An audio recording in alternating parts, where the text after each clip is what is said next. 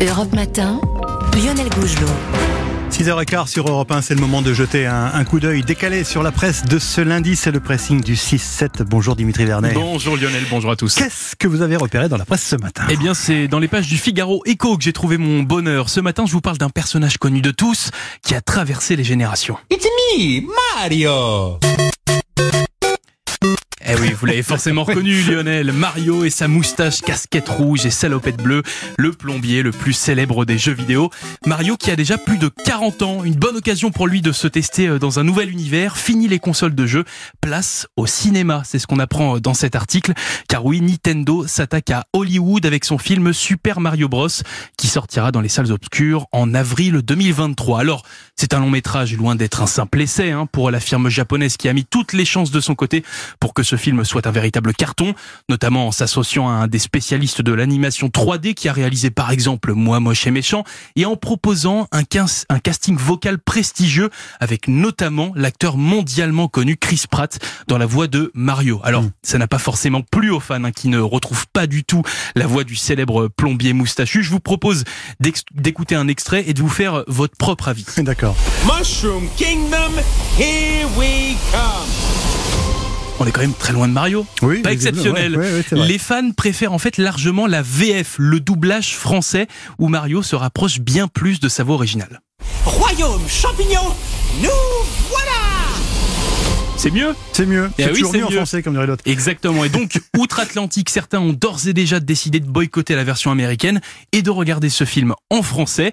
Ce qui importe en fait peu Nintendo, hein, qui a un seul objectif, voir ce film marcher après les millions d'euros dépensés pour le produire. Mhm. Et surtout, la marque japonaise espère se rattraper après l'échec du premier film Mario en 1993, qui a été l'un des pires échecs commerciaux de l'histoire des blockbusters. Nintendo s'attaque à à Hollywood, c'est-à-dire dans les colonnes du Figaro Echo.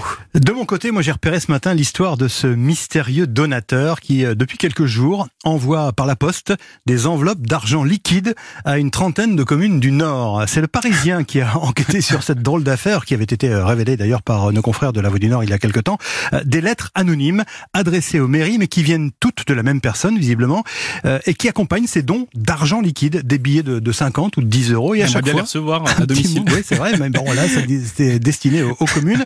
Et à chaque fois, il y a un, petit mot sur, euh, sur papier à carreaux d'une écriture mal assurée que cet argent doit don- euh, soit donné au Téléthon. Alors, Ah. euh, plusieurs communes du Nord euh, ont donc reçu ces dons en espèces tonnant, euh, sonnantes et trébuchantes, si je puis dire.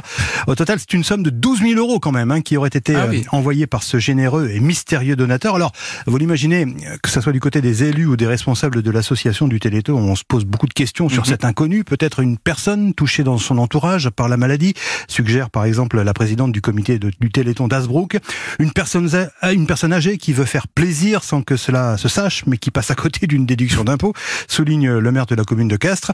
Un, autre élu euh, se dit convaincu, lui, que, que ce donateur n'a sans doute pas d'héritier direct et qu'il ne souhaite pas que son argent finalement aille dans, dans les caisses de l'État. Et puis il y a une autre hypothèse, un gros gagnant du loto euh, qui, euh, qui veut partager une partie de sa fortune pour la bonne cause. Alors pour tenter de cerner le profil du donateur, c'est là que euh, ça devient rigolo, le Parisien a soumis euh, les lettres manuscrites à deux expertes en graphologie. Ah oui, Alors, il ne semble pas que l'auteur camoufle son écriture habituelle. Impossible de déterminer l'âge ou le sexe de l'expéditeur. Nous ne sommes donc pas beaucoup plus avancés. Seule certitude, les cachets de la, de la poste faisant foi, les enveloppes de billets ont bien été envoyées depuis la région Nord. Et aujourd'hui, eh bien, les élus et les responsables du Téléthon aimeraient bien que le ou la philanthrope se manifeste pour la remercier. Et puis, euh, on lui garantira l'anonymat. C'est en tout cas ce que promet euh, Bruno Débuleux, directeur des opérations de l'AFM Téléthon. À lire donc euh, ce matin Affaire à suivre. dans Le Parisien, effectivement. voilà pour le pressing du jour.